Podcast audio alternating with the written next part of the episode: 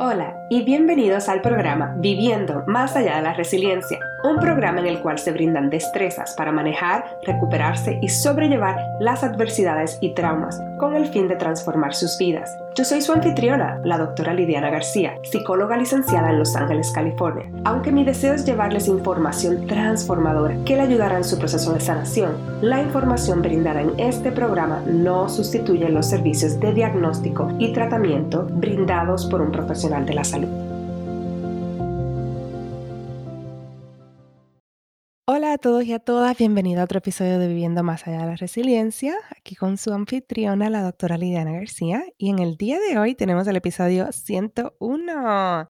No puedo creerlo que ya han pasado más de 100 episodios, el de inglés fue el de 100 de este mismo tema, así que estoy súper feliz, súper orgullosa, no solamente de haberlo logrado y con toda la gente que he entrevistado, sino también de todo lo que he aprendido. Yo pienso que eso sería un buen episodio, lo que he aprendido con este podcast sobre mí, sobre la vida, la gente que he entrevistado. Es una de las cosas que más me gusta tener el podcast y que aunque por el momento este podcast, como ven, no tiene anuncio, no tiene manera de yo generar dinero necesariamente, es algo que continúo haciendo porque es algo que me brinda mucha felicidad.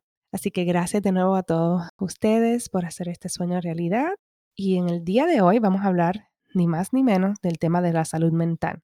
Pienso que es muy importante reflexionar sobre eso, ya que estamos todavía, bueno, técnicamente este episodio va a salir el 3 de junio, so, el mes que acabamos de terminar fue el mes de la concientización de la salud mental y por eso que quería tener este episodio. Pero la salud mental es algo que se tiene que hablar el resto del año, simplemente que en mayo. Y sobre eso lo que quiero hablar, es, voy a hablar un poquito sobre cómo lo defino, dificultades que estoy teniendo con mi salud mental y qué estoy haciendo y voy a darles unos anuncios al final. Así que vamos a comenzar. En términos de qué es salud mental, esta definición que voy a dar es personal, no es nada de diccionario de la Real Academia Española ni nada por el estilo. Es más bien como yo lo veo. So, la salud mental lo veo como la calidad de nuestro bienestar y es como una medida de bienestar. So, mientras más experimentamos bienestar, más alta tenemos nuestra salud mental. Mientras menos bienestar, menos salud mental. Entonces lo baso en diferentes factores que obviamente no voy a mencionar. Esto no recoge todos los factores que yo pienso que, impactan el bienestar, pero en general es una buena lista. El primero, como obviamente esto es un podcast de resiliencia, hablamos de trauma y todo eso, son nuestra capacidad de regularnos. Y nuestra capacidad de regularnos incluye nuestra capacidad de poder reconocer cómo estamos, dónde estamos en esa escala de regulación, para entonces luego tomar medidas y acciones que ayuden a regularnos. La otra es nuestra capacidad también de regularnos, no solamente es el conocimiento y poder tomar las decisiones, es también cómo está nuestra ventana de tolerancia. Vamos a ponerla así, window of tolerance en español. Y eso se basa muchas veces en nuestras necesidades básicas, necesidades como cosas sencillas, pero complicadas algunas veces, de comer, dormir, descanso, poder tener espacios donde nos sentamos que somos nosotros, no tenemos que estar ocultándonos. Mientras todas esas cosas están funcionando bien, nuestra tolerancia, nuestra ventana de tolerancia está más amplia. Pero cuando empezamos a impactar nuestras necesidades básicas, nuestra tolerancia baja. Y entonces algo que anteriormente no nos sacaba de, de quicio, ahora nos puede sacar de quicio, nos puede sacar de ese factor de sentirnos regulados. Entonces a eso que me refiero, otra cosa que es muy importante que impacta la regulación. También entonces esto del bienestar implica también nuestra capacidad de reconocer y de tolerar y de sentir nuestras emociones. Porque reconocerlo es, algo y mucha gente se queda ahí. Ah, lo reconocí, lo mencioné, me siento, me siento, si quieres usar me siento, o estoy sintiendo coraje, o todo eso. Pero después, ¿qué pasa? ¿Eres la persona que cuando siente algo lo evade y se va, no se permite experimentarlo o sentirlo? ¿O eres una persona que sientes demasiado las emociones y cuando las empiezas a sentir es como si fuera una ola de emociones y luego se te hace bien difícil hacer cualquier otra cosa? Esta es la parte del balance. Ninguno de los dos extremos va a ser ideal, pero en general es importante poder reconocer y tolerar y dejar sentir estas emociones, porque mientras las seguimos evadiendo o sobre reaccionando o no pudiendo manejarlas bien, diferentes escenarios o lugares, eso también nos puede afectar en general el bienestar. Tenemos también la parte de los pensamientos, la calidad de los pensamientos.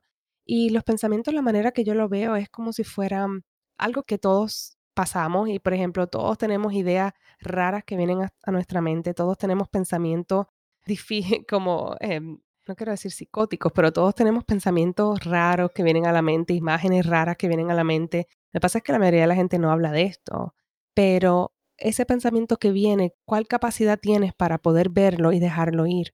Y que no se, como que se te pegue y se convierta entonces en una obsesión poder seguir pensando en eso. Y esa capacidad de tu poder ver tus pensamientos y no sentir como que te están acaparando, como verlo desde la tercera persona, ayuda a mejorar el bienestar en general y la salud mental. También tenemos las conductas. ¿Qué conductas estamos haciendo? ¿Cómo estas conductas que estamos haciendo están promoviendo y ayudando a mejorar nuestro bienestar y salud mental? O el otro lado las están entonces empeorando. Y es bien importante. Muchos de nosotros hacemos conductas que quizás son buenas en este momento, pero si las hacemos por mucho tiempo, se pueden convertir en problemáticas. Entonces, es, y esa parte de poder discernir cuándo es problemática y cuándo no lo es, eso es otra destreza que puede ser bastante complicada. Otra cosa que impacta o que influye mucho el bienestar son nuestro cuerpo, nuestras sensaciones en nuestro cuerpo, nuestros dolores, nuestra salud física. Todo eso va a impactar. Si sentimos más dolor, más problemas físicos, eso va a afectar nuestro bienestar, va a afectar probablemente nuestro sueño, nuestra alimentación, nuestra energía y todo eso afecta nuestro bienestar en general. También añado la parte espiritual y no me refiero a la parte religiosa, aunque para personas puede ser la parte religiosa y lo que me refiero es, he notado y he trabajado con muchas personas que cuando tienen un sentido o creen en un Dios en una fuerza mayor o en la naturaleza, en lo que sea, y estoy tratando de ser lo más inclusivo, pero sé que no estoy incluyendo todo, así que disculpa si no he dicho la palabra que representa lo que es para ti. Pero eso que representa para ti, si crees que es una persona, un ente, una energía amorosa, quiere lo mejor para ti, que está ahí para ti, que va a estar ahí cuando mueras, o ves el mundo como un lugar que en general la mayoría de la gente son buenas y la gente son amigables y te van a ayudar, eso en general ayuda a nuestra salud mental y nuestro bienestar. Es como estar en un lugar y ser niñez y tener algún cuidador o cuidadora esté en ese espacio y uno puede decir, ah, ahí está fulanito fulanita que me está cuidando y me quiere, versus un menor de edad que no tenga eso, que quizás no tenga nadie en su vida que le pueda ofrecer ese amor incondicional. Y eso hace que esa persona que no lo recibe esté más en riesgo de experimentar problemas en su vida, de que su bienestar en general puede ser más bajo y si comienza desde bien temprano puede afectar también la parte neurobiológica y la persona puede sentir las emociones más fuertes, puede tener más dificultad para regularse, etcétera, etcétera. Lo otro es entonces esa parte relacional de las relaciones, no solamente con las relaciones con otras personas, sino también con nosotros mismos. Pero en general con las otras personas esto es como para un episodio completo.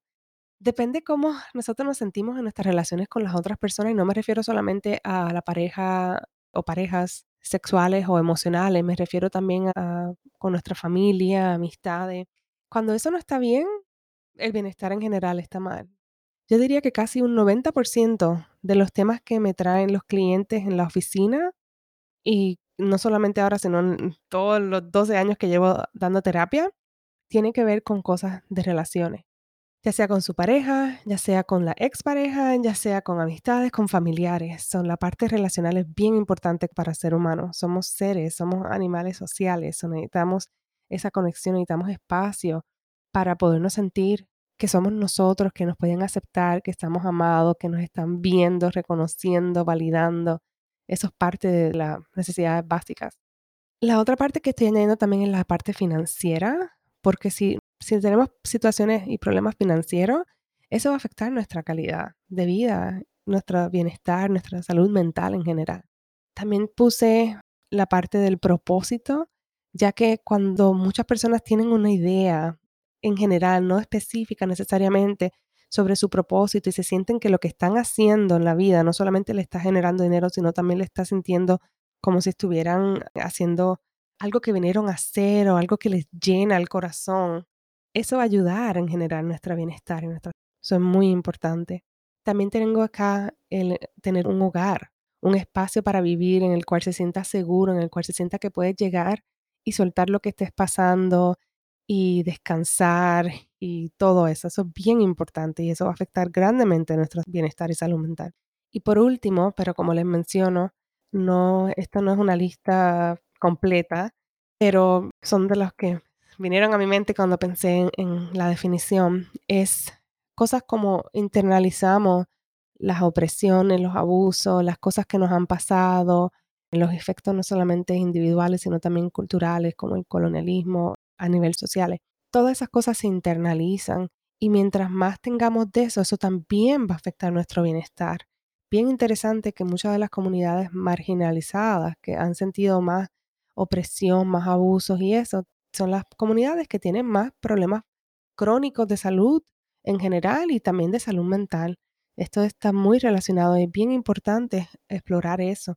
Y cuando hablo de este tema, que esto sería otro episodio de nuevo completo para él, cuando hablo de cosas como la opresión internalizada, muchas personas dicen, ok, hasta que la persona que hizo lo que hizo tome responsabilidad y pare de hacerlo, eso no, no voy a poder hacer nada. Y a la misma vez la parte que yo les traigo es, ¿y si eso no pasa el resto de tu vida? ¿Qué cosas tú puedes tener? ¿Qué cosas sí puedes tener algún tipo de mayor control o de agarre? Vamos a usar agarre la palabra, no control. ¿Qué cosas tú puedes sí manejar que no dependas de la otra persona? Cuando cierras la puerta y estás en tu espacio y sé que hay personas que no tienen el privilegio, que están en instituciones por problemas de opresión sistémico y todo eso. Estoy hablando de las personas que quizás no están, cuando me refiero a cárceles o instituciones que han perpetuado todo esto, que están en su casa, que cierran la puerta, muchas veces ese opresor lo tenemos internalizado y nos hablamos de esa manera, nos tratamos de esa manera. Y tengo el episodio sobre manejando esto que es muy importante. Así que esa es la parte que sí podemos trabajar, es lo que tenemos internalizado, cómo soltarlo, cómo cambiar nuestra relación con nosotros mismos, cómo cambiar nuestras conductas para no perpetuar ese abuso con nosotros mismos. Y eso va a afectar la salud mental y el bienestar en general. eso es en general como un, un resumen de una visión amplia sobre lo que, en términos de cosas y situaciones que he pasado yo, muchas de ellas sé que las han escuchado ya anteriormente. La parte que me quiero enfocar hoy es en cómo mi salud mental y mm, como mi naturaleza, no quiero decir la palabra naturaleza, como mi hábito de irme hacia el tengo que hacer, tengo que hacer, tengo que hacer, el go, go, go, go, go, se vio ampliado durante estos años. Y es como, pues porque ahora sí hay una, una amenaza que vino, que fue la pandemia y todo lo que está pasando, más todos los estresores que se me añadieron, clases online, un bebé, poca ayuda, todo eso es como si parte de las cosas que yo estaba trabajando para manejar amenazas invisibles, vamos a ponerlas así, este año fueron entonces amenazas reales. Entonces ya yo había tratado de soltar ese hábito de, de, funcionar desde ese punto de vista, como que todo es urgencia, todo tiene que ser ahora. Y entonces, cuando estaba soltando eso, así es la vida irónica, me vienen entonces con una pandemia, con un miedo global, luego entonces también me dio COVID este año, en 2021 al principio, como en febrero, enero, febrero. Luego entonces me añaden más y más y más y más y más y más y más responsabilidades en mi poco tiempo, con poca ayuda. O sea, todo eso es, como una bola de un snowball effect. O sea, es una bola de nieve que se sigue añadiendo, añadiendo, añadiendo, y ahora sí es una bola de nieve que yo puedo ver. Y entonces hizo que mi sentido de urgencia volviera activado a la máxima potencia y a la misma vez entonces yo peleándola como que espérate, pero yo te estaba sacando de mi vida porque estás aquí de nuevo. Eso ha sido un challenge, una dificultad, un reto bien grande en mi vida este año y el año pasado. Y las cosas que me han ayudado, voy a mencionar algunas cosas que me han ayudado a continuar con este paso. Número uno es desconectarme de las noticias, de lo que está pasando, no sentir que tengo que responder ante todo lo que está pasando en el mundo en especial si no tengo el conocimiento, y no sentirme que tengo que estar educado de todo. Estamos en una cultura que admiramos eso de la gente que está súper educada. Y mira, sí, o sea, qué bueno, pero ¿con qué tiempo? En especial alguien como yo que pues, tiene niños chiquitos y que está en un ciclo de vida que no necesariamente tiene mucho tiempo para todo eso, ¿verdad? Son entonces esa parte de cómo yo me he desconectado de eso. Lo otro es también continuando ese trabajo, por eso sigo en el programa con Kate Northrop, de trabajar el douless, de trabajar lo menos necesario basado en los ciclos, en un ambiente, en una comunidad de mujeres, mayormente mujeres, que están en esas mismas, que ya no quieren seguir sobre trabajando, que quieren romper con el patriarcado internalizado que tienen y entonces empezar a tratar en su vida de bajar ese sentido de urgencia. Eso de por sí ha sido muy, muy bueno en mi vida. Y otra cosa bien interesante es que luego que yo la descubrí a ella, ahora este año estoy descubriendo un montón de personas más que se parecen más a mí, personas indígenas, personas latinas, personas afroamericanas o negras, un sinnúmero de diferentes comunidades que se consideran en general marginalizadas, que están hablando sobre el tema y que están volviendo a conectar y recordarme que eso es algo ancestral en mí, que aunque quizás yo no vi eso de mis padres y de mi abuelo, esa necesidad de trabajar lo menos necesario y todo eso, yo no vi eso en ellos, pero que si vamos de nuevo para mis ancestros, ancestros, los indígenas y todo eso, los africanos que trajeron, sí, muchas de estas cosas vienen, están en mi, están en mi DNA. entonces, Kate me ayudó a recordarme eso y ahora estoy viendo un montón de puertas de diferentes personas que están hablando de ese tema que anteriormente probablemente estaban ahí, pero yo no las podía ver porque yo estaba en la mente de demuéstrame lo más rápido y lo más el trabajo que tengo que hacer para lograrlo. Yo soy del tipo de personas que si tú me dices, esto va a ser difícil, pero vas a lograr, yo lo hago. Si tú me das cuál es el final. Y yo, así, así fue que llegué hasta aquí. Y otra cosa que me he dado cuenta es que lo que me ayudó a llegar hasta aquí, que fue ese de, de sacrificar mi cuerpo, de trabajar un montón, pues me ayudó a tener el doctorado, me ayudó a tener mi licencia me ayudó a llegar a donde estoy. Y ahora este año, o sea, estos años poder trabajar part-time, no tener que trabajar full-time porque eh, generamos el dinero necesario para poder estar en una posición que estamos así. Y a la misma vez, no es algo que me ayuda a continuar haciendo. No es sostenible por muchos años. Entonces, eso que me ayudó, ahora no me va a ayudar. Y de la misma manera me me ha hecho reflexionar mucho de lo que mis papás y mis abuelos me enseñaron que era eso, la ética de trabajo, el dar siempre el máximo, en los sacrificios, por una meta, no me ayuda, porque entonces lo tomé tan a pecho y estamos en un mundo de que yo he hecho todo eso y eso no se ha convertido en dinero. Yo me pregunto si yo hubiera sido baby boomer y hubiera dado este esfuerzo que yo estoy haciendo en los tiempos de antes y cuánto me hubiera, qué diferente sería, ya que el costo de vida relativo a lo que la gente ganaba, baby boomers, era más que lo que estaban experimentando los millennials y la generación Z y las que vienen. So, esa es otra cosa que he aprendido, que lo que me ayudó hasta aquí no me va a ayudar a seguir. Lo otro que me ha ayudado, pues, son mis hijos, aunque cada misma vez digo, ay, Dios mío, qué difícil, pero me ha ayudado porque verlos a ellos tan presentes y que viven una vida más suave, eso también me ayuda a mí recordar de eso. Otra cosa que me ha ayudado, otra persona, es mi esposo. Él es una persona que algunas veces es el otro extremo. Él me ve a mí como que yo todo lo tomo muy urgente y yo veo a él que lo toma todo demasiado muy lento.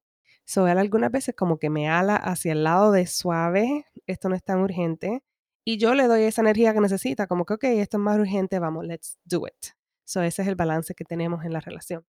Y lo último que voy a decir que me ha ayudado a esto, aunque uno pensaría, Dios mío, pero ¿cómo esto me ha ayudado? Pero sí, es la pandemia.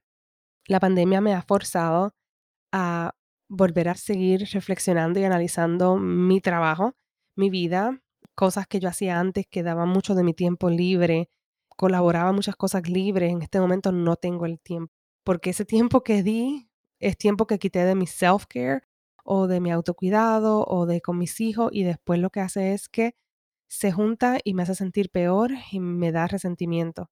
So ya en este momento no estoy en un ciclo de vida y eso es lo otro que he aprendido, aceptar mi ciclo de vida. No estoy en un ciclo de vida de seguir dando mi tiempo de manera gratuita, porque no lo estoy. Cuando tenga más apoyo físico, financiero y todo eso, puedo volver a retomar eso. pero este no es el ciclo. Mi ciclo ahora es darle también a mis hijos, que son la futura generación. So, mientras también yo le ofrezca a ellos, que es tiempo mío, eso también va a mostrar y ayudar para las futuras generaciones. Entonces, volver a recordarme eso. Pero sí, la pandemia me ha hecho reflexionar a tal punto de que el anuncio que les iba a decir es que luego de este episodio me voy a tomar un, descanso me acabo de dar cuenta que desde que yo retomé el trabajo en agosto del 2020, luego que tuve a la nena y tomé dos meses, no se fueron de descanso, dos meses de maternidad y de muy arduo trabajo y de no dormir. Pero luego de esos dos meses que empecé a trabajar, no he tomado un break, no he tomado un descanso de verdad. Y necesito poner en práctica lo que recomiendo. Necesito poner en práctica lo que digo, no solamente con mis clientes, sino también con ustedes. So voy a tomarme un descanso aproximadamente de dos meses. Vamos a poner que es de dos meses porque no pienso regresar episodios hasta agosto mínimo. Si grabo cosas van a ser que las esté grabando para guardarlas para ese momento. Pero voy a tomar dos meses para tomar un, un descanso y poder reflexionar sobre hacia dónde voy a llevar el podcast. Ya tenemos 102 episodios, tenemos mucha información aquí. También escuchar de ustedes. Me gustaría escuchar qué, qué le gustaría escuchar más, en qué le gustaría, cuáles son las necesidades que tienen para entonces seguir creando episodios que sean de impacto a lo que necesitan de verdad y de descansar, de descansar para, para poner las cosas en perspectiva, para, para darme a mí, mostrarle a mi cuerpo que es importante y para que esto se convierta más sostenible.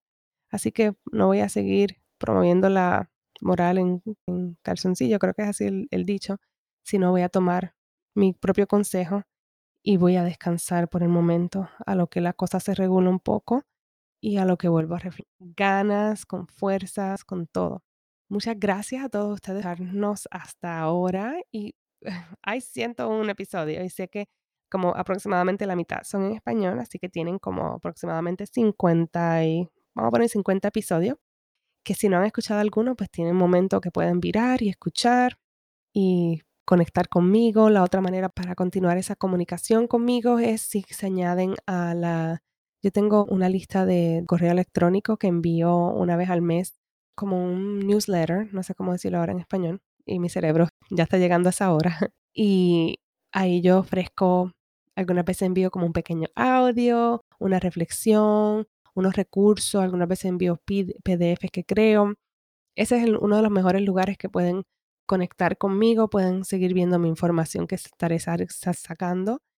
Y lo otro es en el Mighty Network.